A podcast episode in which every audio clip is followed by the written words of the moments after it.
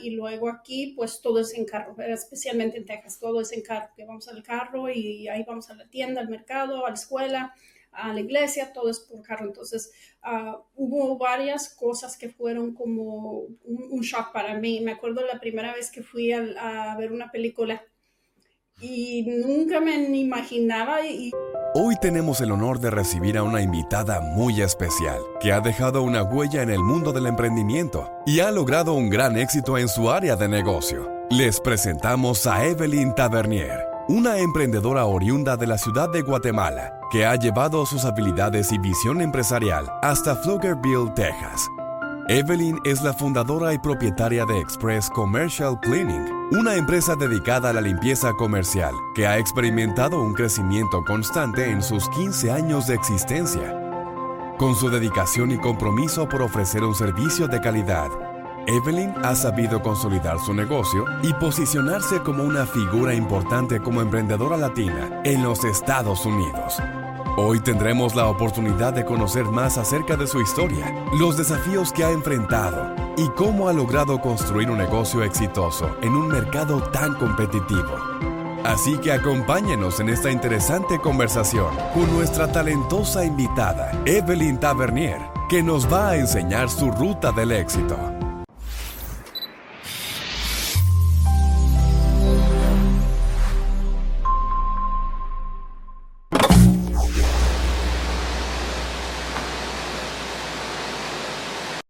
Bienvenida Evelyn a otro episodio de La Ruta del Éxito. ¿Cómo está hoy? Muchas gracias, muchas gracias por tenerme aquí. Estoy bien, este, feliz aquí en Texas. Con calorcito, ¿no? Con calorcito, sí. Ahora sí, ahora sí se pasa uno un poco sufriendo en Texas. A veces, a veces tenemos temperaturas muy drásticas, no tenemos o muy caliente en el, en el verano o en el invierno súper frío. Pero pues, como dicen, todo es más grande en Texas. Todo, mucho calor o mucho frío. el clima. So, quería preguntarle, eh, originalmente, usted es de Guatemala, me dijo, ¿no? Sí, soy de Guatemala, sí. ¿De qué parte? Soy del mero central, la zona 8, ahí crecí y este, me vine de allá con mi mamá aquí cuando tenía seis años y medio. Oh, wow. So, ¿cómo, cómo, cómo era su vida allá en Guatemala y qué fue lo que no usted, porque muchos deciden venirse para aquí, pero usted como, a mí me pasó lo mismo, a mí me trajeron a los 15 años. ¿cómo, ¿Cómo fue esa decisión de sus padres y cómo era su vida allá en Guatemala? ¿Qué fue lo que los impulsó a, emigrar a los Estados Unidos? Sí, cuando me preguntan todos qué, qué era mi vida allá o, ¿verdad? ¿Qué, ¿Qué, hacía, qué estudiaba? Si se imagina, ¿verdad? Una persona de seis años, niña, ¿verdad? Prácticamente Ah, no me acuerdo de muchas cosas, solamente que sí estudiaba, me acuerdo, es interesante cuando tengo las memorias de Guatemala, me acuerdo que es una, un país muy lindo, ¿no? Muy ah, hermoso, entonces ah, son las memorias más que nada de, de, lo que me acuerdo yo, entonces eso es, ¿verdad? Como cualquier niño tuve. ¿verdad? Juguetes, jugaba, esas son las memorias hasta los seis años que, que quizás tengo y pues a veces si se pone uno a pensar, de esa edad de seis, casi es cuando comienzan los, los recuerdos. A veces de, ser tan niño, de tres, cuatro, ¿verdad? No, son raros niños que tengan esa memoria de, esa, de, ese tiempo, pero pues, mm. pues sí, me acuerdo que es un país lindo, la, coma, la comida, ah. Nada más, nada. Podríamos hablar de ese tema pues, toda la hora y pues... ¿Le, quedó, ¿Le quedó familia allá en Guatemala? Sí, tengo familia ahí todavía, tengo más que nada tíos, tíos, tías y este, pues, como usted sabe, ¿verdad? En, la, ya que somos hispanos, que la memoria que uno tiene son de esas relaciones con la familia, mm. primos, que igual primos casi son como hermanos, ¿verdad? Entonces eso me acuerdo de la familia que tenía allá, uh, que sobraba el amor de, la familia. Creo que es un, un, un team, bueno, ahora empezamos a, con el tema de olvidarnos las palabras. A veces no, me acuerdo las palabras en español, a veces no me acuerdo las palabras en inglés, termino hablando con señas, pero eh, creo que es un tema, un tema eh, general cuando hablo con la gente que, los países de uno son, son hermosos y, muchas veces nos hubiese encantado crecer eh, allí, pero lamentablemente la política, los políticos eh, destruyen a los países de uno, eh, la situación económica, la situación social y, obviamente muchos decidimos venir, venirnos para este lado. Me imagino algo así habrá sido con, el tema con sus padres. Pues sí, este, el deseo de mi mamá, ella era ah, madre soltera, eh, casi desde que nací ah, era madre soltera. El, sueño de ella siempre había sido de llegar a los Estados Unidos a, hacer su vivienda aquí, hacer su casa y pues darme, últimamente darme la vida mejor que ni ella pudo tener. Sí, un, futuro mejor. Creo que... A todos. Sí, los padres eh, cuando toman, toman esa determinación muchas veces lo hacen pensando más en los hijos que, en ellos mismos. Sí, sí, claro. Le, iba a preguntar, ¿hace cuántos años que, se vino para, o en qué año fue que decidieron emigrar? Sí, fuimos el, bueno, ella comenzó con la idea de primero llegar a los Estados Unidos, trabajar, ahorrar dinero y luego regresar a Guatemala. O sea, el, el, sueño de ella no era de quedarse aquí en los Estados Unidos, el sueño de ella siempre era de llegar a los Estados Unidos, trabajar duro, ahorrar su dinero, regresar a Guatemala, hacer una casa para que ella y yo pudiéramos vivir. Y pues no pasó así, ¿verdad? Llegó a los Estados Unidos, trabajó un, poco, todo ese tiempo que trabajó, que fue un, dos años, ah, llegó aquí a los Estados Unidos, trabajó, me dejó allá en Guatemala con una de sus mejores amigas que fue casi como, como tía para mí pero ella llegando aquí a los Estados Unidos descubrió que pues se le hizo muy, largo el tiempo, ¿verdad? Y, dijo, mm, ya les, me estaba echando menos, dijo, no, esto no lo puedo hacer aquí en los Estados Unidos sin mi hija. Entonces tomó la decisión de regresar a Guatemala, a agarrarme, venir a los Estados Unidos, seguir en, ese, en ese, esa meta que tenía ella para ahorrar dinero, pero sí fue difícil esa decisión como de madre de dejar, ¿verdad?, a su hija en otro país. Sí, me imagino, no, no debe ser algo sencillo. y creo que es otro de los temas recurrentes que mucha gente, y me pasó a mí con mis padres, que, la idea era venir, hacer un dinero y volverse al país y, seguir peleándola, pero creo que después de unos meses aquí en este país uno pudo, uno puede ver, ¿no? un futuro mejor que, es lo que todos queremos, ¿no? Tener un futuro mejor y sí, a nosotros nos pasó igual que vinimos supuestamente a, hacer un poco de dinero y volver y, 25 años después aquí seguimos. Todavía andamos aquí luchando y este, trabajando duro y pues eso fue lo que, lo que le pasó a ella. Fue como algo que quizás pensó voy a ir a los Estados Unidos y es una linda, una, una, tierra, un país muy lindo que tiene muchas ventajas de estar aquí, pero últimamente, ¿verdad?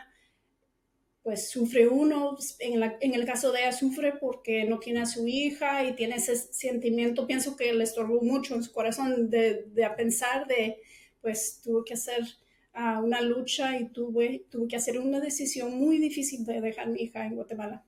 Sí, son, son los esfuerzos, ¿no? Que a veces uno yo tengo una niña de, tres años y medio y, son los esfuerzos que a veces uno como padre no es, quizás no sea lo mejor eh, desde afuera, pero es el esfuerzo que hay que hacer para, poder tener ese futuro mejor. ¿Siempre estuvieron en, siempre estuvo en Texas? ¿Siempre vivió en Texas? Sí, vinimos directamente, mi, mi ah, mamá tenía su prima aquí y este, también son casi hermanas ellas, ¿verdad? Entonces, cuando llegamos aquí, ella nos aceptó con brazos abiertos en su casa mm. y es donde vinimos en, ahí en Dallas y nos quedamos ahí con ella con unos, unos cuantos años. Ay, me encanta, me encanta Texas. Eh, tenía, tengo una hermana que vivió en, en Texas unos años, en, en, un pueblito que se llama Belton, queda como a, a, 40 minutos creo de Austin más o menos. Sí. Oh, hermoso. A mí me encanta esa vida tranquila de, pueblito pequeño. Para mí es hermoso. Ajá. Em, so, cuando llegó a Texas, me imagino que, no sé si fue el, usted al, llegar con seis años fue el, menos el choque cultural o fue igual complicado adaptarse. ¿Cómo fue esa adaptación a un nuevo país? De lo que puede recordar, porque era pequeña, ¿no? Sí, sí, era muy ah, pues todo diferente completamente. Es un, como le dicen en inglés, culture shock, un, shock de, la cultura, ah, principalmente porque uno está acostumbrado a pues a ir a la escuela o quizás camina uno a la escuela allá en Guatemala y luego aquí pues todo es en carro, especialmente en Texas, todo es en carro, que vamos al carro y ahí vamos a la tienda, al mercado, a la escuela, a la iglesia, todo es por carro. Entonces ah, hubo varias cosas que fueron como un, shock para mí. Me acuerdo la primera vez que fui a, ver una película y nunca me imaginaba y, puedo, pienso que fue la, la película famosa E.T Oh. Entonces, imagínense, carpeta en el piso, luces en la carpeta, escalones para subir, sillas lujosas, bien cómodas. Era como, como le digo, shock, ¿verdad? Culture shock. Nunca había yo visto esto en mi vida allá, allá en Guatemala. Pues esos fueron los primeros recuerdos de estar aquí en los Estados Unidos que, que wow, ¿qué es este lugar? que y, luego sentarme y comer palomitas y soda y pues ya, todo lo que uno quiere, ¿verdad? De niño. Mucha gente eh, es tan grande ese, ese shock cultural que, termina volviéndose a su país. Y más cuando vienen de, calculo que de, cuanto más grandes se vienen a este país, más difícil es adaptarse, eh, más difícil es aprender el idioma. No, no es imposible, pero, pero sí se, se complica más tuvo suerte, ¿no? De, venir pequeña. Sí, esa fue una de las mejores ventajas que tuvimos, que, que vine tan, de tan niña, tan pequeña, que pues los niños así son, ¿verdad? Se adaptan casi a lo que, a lo que sea y pues yo no fui diferente en esa forma. Me adapté ah, primero al idioma, uh, mi mamá supo que el idioma iba a ser algo que sí iba a ser un poco difícil para mí de aprender, ¿verdad? Porque pues de verdad español fue el primer idioma.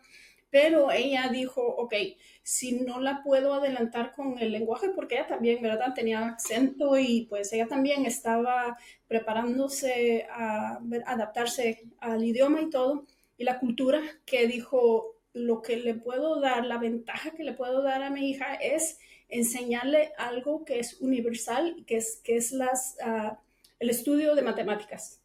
Y esa fue una gran ventaja que ella me dio, que pues eso me ayudó, ¿verdad? Si no pudiera tener ah, éxito en quizás el idioma o adaptarme en eso, pues matemáticas, dos y dos dan la misma respuesta aquí que en otros países. Ajá, exacto. ¿Qué, qué, qué ¿Cómo se llama su madre? Eugenia.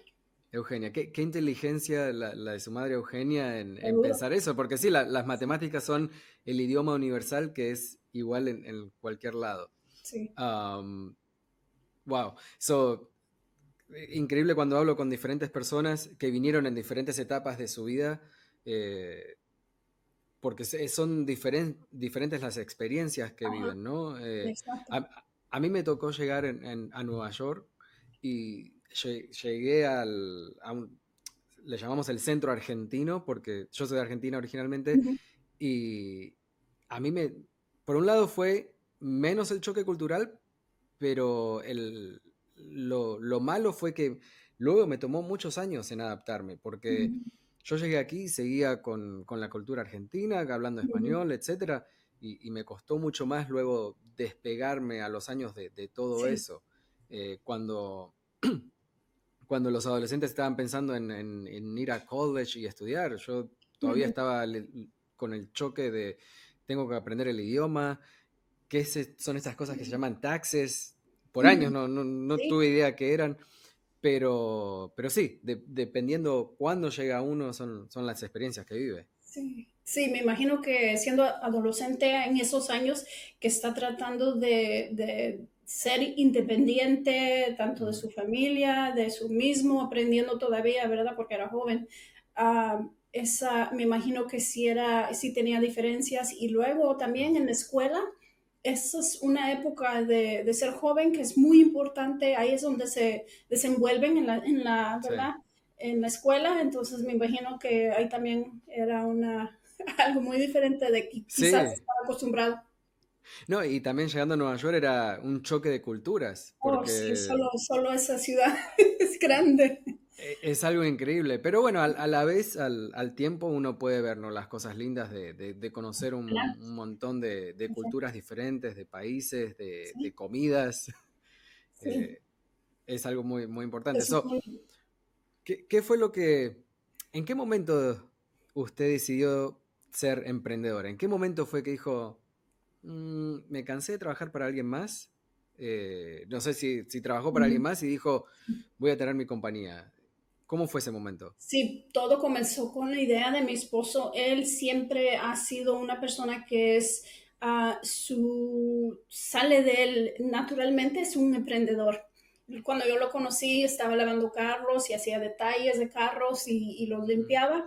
Entonces, lo admiraba porque él no tenía esa, ¿cómo, cómo le dijera? No tenía esa como algo que le decía, tengo que trabajar por alguien más, tengo que ir a mi trabajo, tengo que me paguen, ¿verdad? Él salía, era natural en saber en que él estaba directamente en control de, de qué tanto ganaba, ¿verdad? Ah, como usted sabe, un emprendedor tiene el límite, no hay, no hay límite de ser emprendedor, ¿verdad? Entonces, eso era algo que, pues, desde que lo conocí, admiraba yo mucho de él y pues de ahí nació la idea. En 2008, que fue una temporada muy, un poco difícil, casi como la que tenemos ahorita o lo que está pasando ahorita, vi que muchas, muchas cositas estaban pasando en mi trabajo. Estaban mandando, yo estudié para ser contadora. Entonces, eso es lo que era yo en, esa, en una compañía de tecnología y miraba yo poco a poco, estaba mandando cosas de parte de mi trabajo a otro país y pues muchas veces lo hacen, ¿verdad? Porque es, es más, no tienen que gastar tanto con beneficios, con, ¿verdad? Aseguranza médica, entonces para ellos a veces lo hacen y varias razones. A eso llegó a, a ver que pues me quedé sin trabajo entonces ahí mismo pensé y con mi esposo le platiqué, los dos nos pusimos a orar y le dije, ¿qué, qué tal, qué te parecería si comenzaríamos algo entre los dos? Y pues como él ya tenía eso, ¿verdad? Esa mentalidad, fue natural para él que me diga, sí, vamos, ¿qué, qué, qué, qué, qué hacemos? Entonces comencemos, como todos, ¿verdad? hacer uh, research, estudiar, ver la economía, qué tipos de negocios son um, buenos para, para invertir, que sigan creciendo, que quizás, ¿verdad? Mm, pase lo que pase en la economía, siempre va a haber necesidad.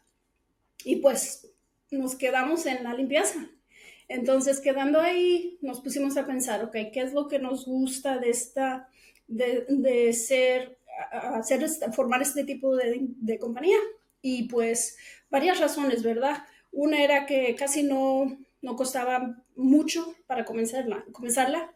Y pues otra es que siempre hay la necesidad. Pase lo que pase en el mundo, siempre hay la necesidad. Eso fueron unas cosas. Ya sabiendo que sí era algo que queríamos comenzar, nos pusimos a estudiar qué tipo, como sabe, ¿verdad? En la limpieza hay volúmenes y volúmenes de, áreas donde se puede enfocar uno, ¿verdad? Entonces estudiamos eso un poquitito más y nos pareció la idea de limpiar negocios, limpiar este, edificios comercial. Entonces eso es lo que hicimos y pues para mí de ser contadora me gusta porque hay contratos, ¿verdad? El cliente ya sabe a qué horas vamos a llegar este es como un, ah, una, ya tenemos un entendimiento que va a ser o 12 meses o 24 meses. Eso nos parecía mucho porque es algo que podemos seguir subiendo y, ¿verdad? Cada vez agregando más. Entonces, pues es lo que, es lo que hicimos, comenzamos. Ahora, tenía yo la necesidad, él y yo tenemos necesidad de todavía tener trabajos porque, pues, usted sabe, ¿verdad? Cuando uno comienza un negocio, no es, ah, no es que él entre en los negocios y contratos inmediatamente, uno tiene que trabajar, echarle esfuerzo.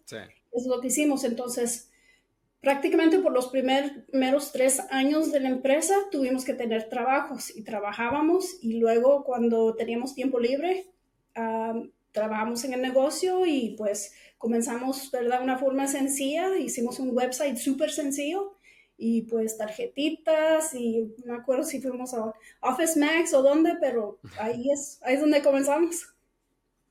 So, eh, so no, no, eh, ¿alguna vez hicieron limpieza residencial o siempre fue comercial? Pues la decisión era de comenzar con, con negocios, ¿verdad? Pero como cuando uno comienza una empresa, está tratando de identificar cuáles son los mejores clientes para nosotros, cuáles son las mejores decisiones que hay que hacer y pues está uno aprendiendo casi, ¿verdad?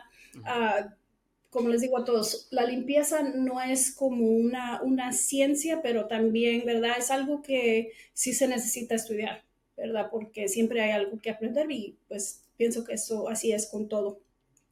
Pero uh, sí, entrábamos y si nos llamaban para una casa, ahí vamos, ahí vamos a, hacer lo que se necesitaba hacer y pues sí, pasamos los dos, tres años uh, casi limpiando lo que nos salía, si nos salía un una casa, un apartamento, uh, si era un negocio, perfecto, ¿verdad? No teníamos ese límite como para decir, no voy a limpiar o no, no quiero limpiar. a eh, veces no tiene lujo.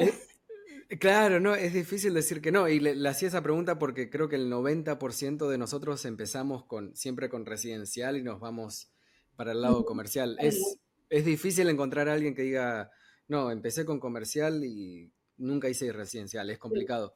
Y muchas veces cuando uno habla con, los coaches y los mentors, siempre le dice, eh, encuentren el niche, encuentren su especialidad y dedíquense a eso pero cuando uno comienza su compañía es complicado decir que no, oh, no, no es mi especialidad, eh, yo solo limpio eh, oficinas médicas o no voy a agarrar este cliente de 80 mil dólares al año porque es un centro de abogados. No, es muy difícil decir que no, especialmente cuando uno, cuando uno comienza, ¿no? Sí, la ventaja de comenzar y hacer un poco de todo es que no solo está aprendiendo uno, ¿verdad? De, de qué es lo que se necesita, qué tipo de limpieza, porque es, diferente, ¿verdad? Como usted sabe, si vas a limpiar un daycare, por ejemplo, ¿verdad? El, el, lo que se va a hacer ahí diario va a ser diferente que si es una oficina de abogados, ¿verdad? Eh, uh, el focus va a ser más en los pisos si es un daycare que quizás pisos de abogados. Quizás ellos tienen, ¿verdad? Más que nada va a ser carpeta ah, o producción, va a ser muy diferente que limpiar los, los demás. Entonces, eso es lo bueno de, de, aprender el negocio y hacer un poco de todo ah, cuando uno comienza, es que ahí es donde estás aprendiendo de qué eres bueno, qué es tu focus, qué es tu especialidad y luego si te parece esa, esa, especialidad, sigue estudiando esa especialidad y quizás puedes ofrecerle solamente a esos, tipos de negocios, quizás solamente de oficinas de abogados o oficinas médicas. Ah, y sí, hay empresas que solamente limpian uh, oficinas médicas. Muy, muy importante eso.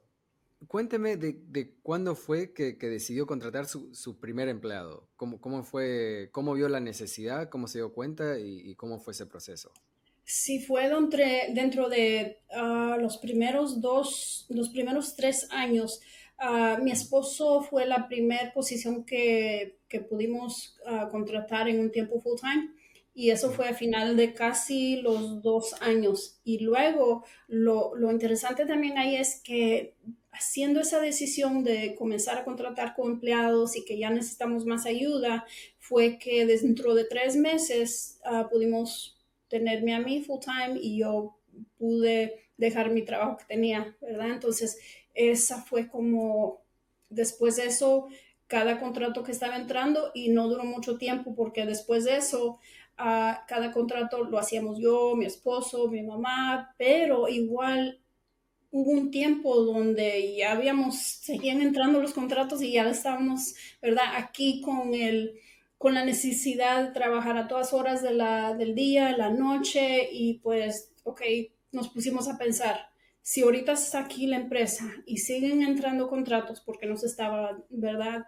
Todo seguía como que íbamos y hacíamos marketing y todo nos entraban y relaciones, entonces no se estaba, este, se seguía creciendo el negocio. Entonces ahí era el momento que nos pusimos a decir, ok, no es posible que, que yo o Dan o mi mamá vayamos a limpiar este lugar o, los tres juntos o cada persona, porque cada persona va a tener su límite. Límite de fuerzas, límite del horario, ¿verdad? No somos robots, no podemos limpiar 24/7.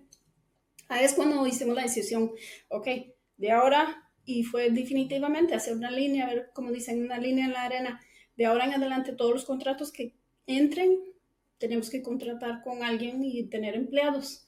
Y usar ese tiempo en, revisar los contratos, revisar la calidad y pues vamos a ver cómo nos, cómo nos va este new, casi fue como adaptarse a un nuevo modelo, ¿verdad? Porque es diferente ser el operador, trabajar, hacer el trabajo, cambiando un poco y ya seguir y ver dónde, dónde podemos seguir adelante. Sí, porque requiere, eh, son otras exigencias. Y hay algo que, quería resaltar, algo muy, muy importante. No sé si se dio cuenta de lo que dijo Evelyn, que usted dijo el, primer empleado que pudimos contratar eh, fue mi, esposo full time. Y mucha gente se piensa que uno es dueño. Ah, yo no soy empleado, yo soy dueño. Y se olvida que uno es empleado también. Eh, sea que esté limpiando, sea que esté en la oficina, sea que esté desde la casa con, con su computadora uno tiene una posición en su compañía y es empleado. Ah, obviamente es dueño, pero también es empleado. Y hay mucha gente que, no, se da cuenta de eso y es muy importante tenerlo en cuenta. ¿Cuándo, otra pregunta relacionada a esto, eh, en, su oficina, ¿cuándo, se dio cuenta que, tenía que, dejar de trabajar, como dicen en inglés, in the business y trabajar on the business, ¿no? Dejar de trabajar... Eh, en el día a día y empezar a ver un poco más el, big picture, lo, más importante de su negocio y empezar a trabajar en, crecer su negocio? Pues siendo, ah, siendo Virgo, siempre tengo eso dentro de mí, de que me gusta manejar, me gusta controlar. Ah, a veces hay días que soy mejor en eso, que, siento como que sí estoy uh, trabajando en la estrategia de la empresa, buscando qué tipos de negocios serían mejores para, seguir, perseguir. Y a veces hay días donde me siento como que, que me meto en los detalles mucho. Y la cosa más importante es como saber y no tengo la fórmula, no sé el secreto, ¿verdad? Porque pienso que es parte del crecimiento, soy mejor, estoy mejor hoy que lo que estuve hace cinco años, hace diez años, pero todavía me hace falta uh, seguir y aprender un poco más de cómo uh, trabajar más, ¿verdad? no directamente en el negocio, pero trabajar uh, sobre el negocio y quizás trabajar más en la, en la vista, en la visión que tenemos de crecimiento, pero pues ¿verdad? Le, quiero ser sincera que no, no, no, es, que, un secreto. No, no, es que, es que es muy importante, muy importante lo que dice porque no hay secreto. Eh, yo he trabajado con, compañías, eh, eh, he estado con compañías de, millones de dólares a compañías que recién comienzan y las compañías que están ahí arriba, que uno, que yo me imaginaba cuando yo comencé en, en esto, que me imaginaba, bueno, estas compañías de, de 10 millones, 20 millones, 30 millones deben tener todos los sistemas, todos los procesos, todo, y no, no los tienen. Tienen muchas veces los mismos problemas que una compañía de, no sé, que empezó hace un año o dos años. No, no hay secreto, es muchas veces en el día a día seguir, siempre seguir aprendiendo, es, algo muy importante y creo que es algo, le, agradezco en compartir eso porque mucha gente que, comienza hoy eh, le da miedo porque dice, oh, no, estas compañías grandes tienen, tienen ya todo Sí, eh, todo organizado. Todo, todo, organizado. Esperan en un nivel diferente y a veces no. Claro, no, exacto. No, no, hay, no hay un secreto. Es el día a día, estar constantemente mejorando ¿no? para, para su negocio. Eh, creo que, que, todos los días aprendemos algo nuevo, ¿verdad? O esa, esa muchas veces es la meta de, de, cada uno. Sí, pienso que la idea es que la meta es cada día mejorar más y más en eso. Uh, dicen, um, hay un dicho que dice, get out of the way and let those that are going to lead, lead, or let them be followers, right? So, es lo que pienso yo y esa es la meta, ¿verdad? Dejarlos a los empleados, a mis empleados que hagan, aquí sea en la oficina o sea directamente trabajando con mis clientes, dejarles trabajar a su manera y darle la guianza, darles el entrenamiento para que ellos tengan ese éxito.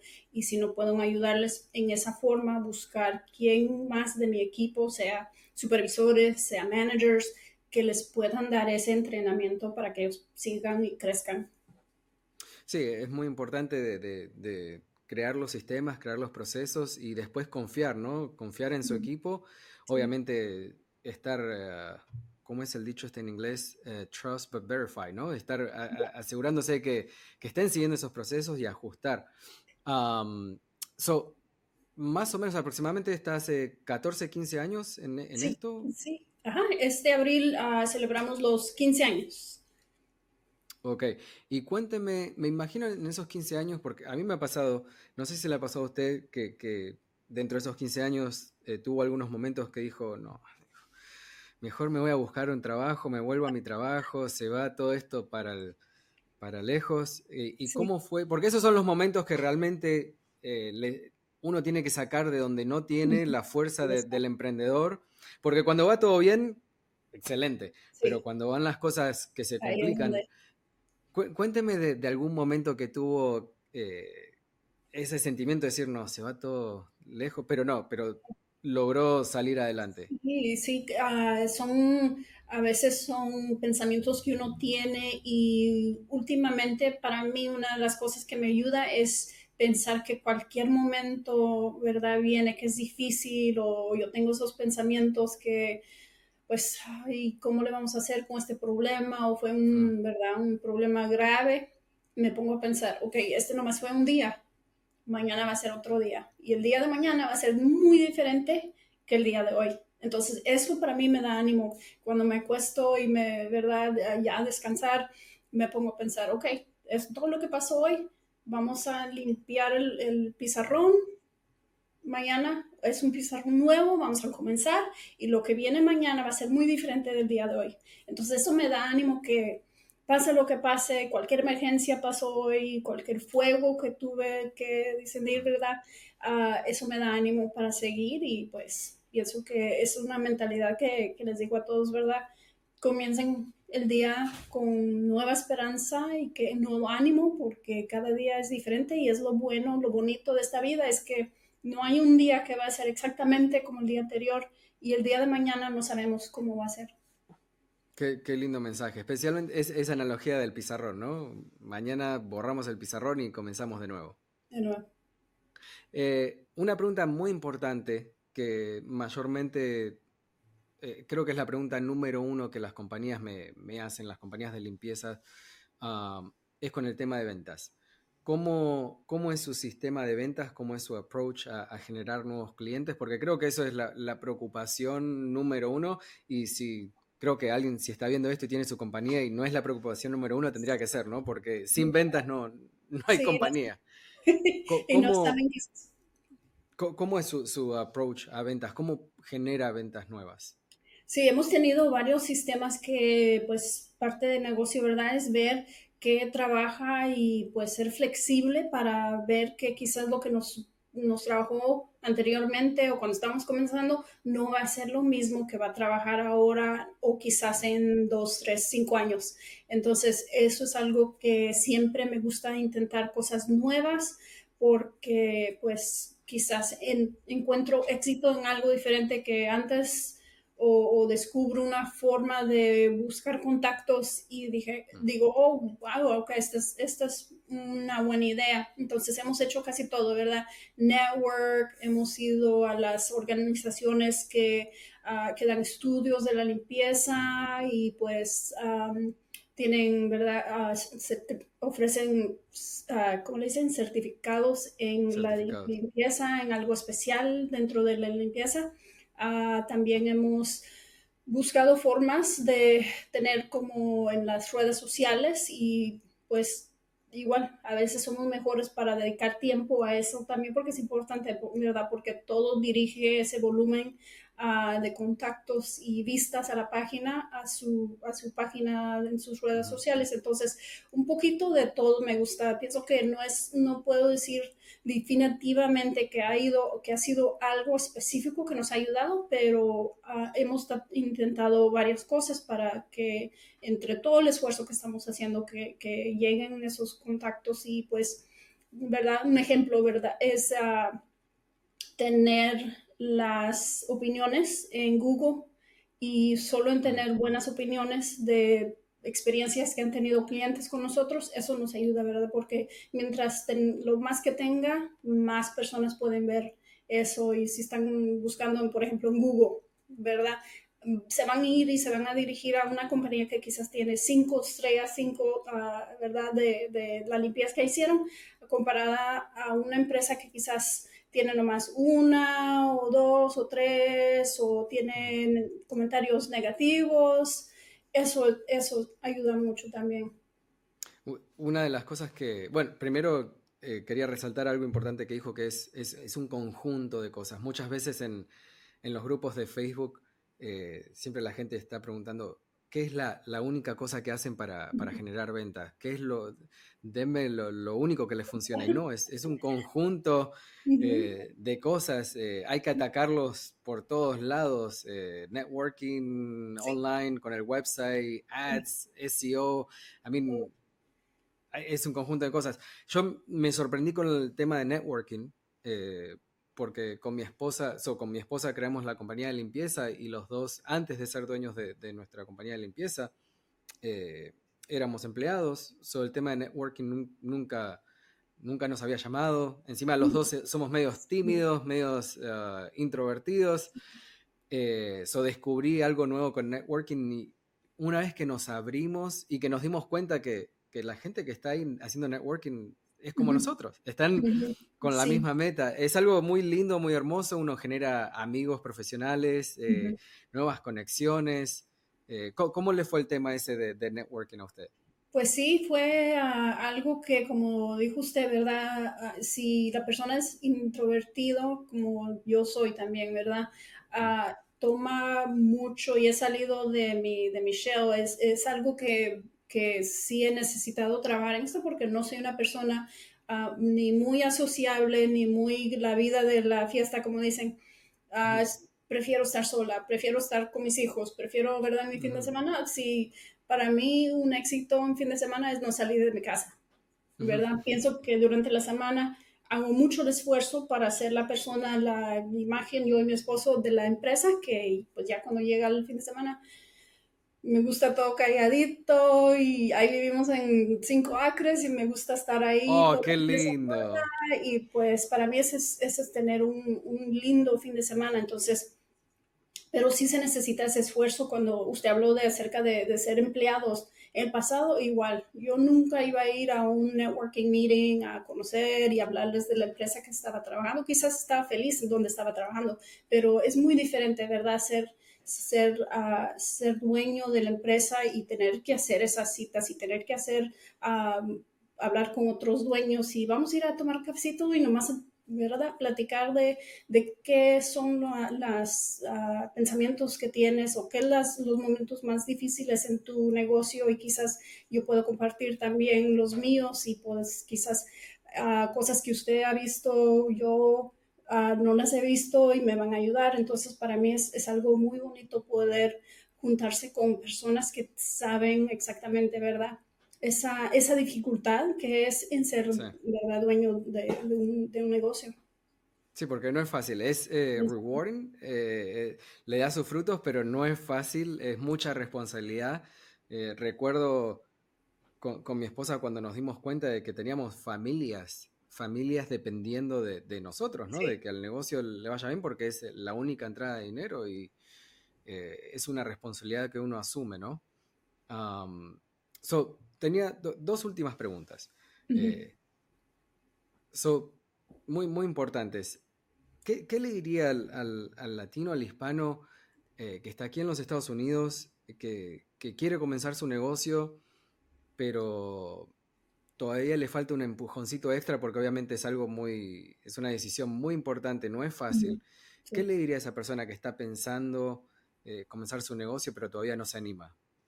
Ah, les diría que, sigan adelante, que si realmente es el sueño de comenzar algo, no se esperen, porque si se siguen esperando a veces a ese mismo pensamiento que quiero hacerlo, que quiero hacerlo, lo va a prevenir de comenzar algo y se va a quedar en esa, es como una rueda, ¿verdad? Que se va a enfocar más tiempo en el pensamiento sin la acción.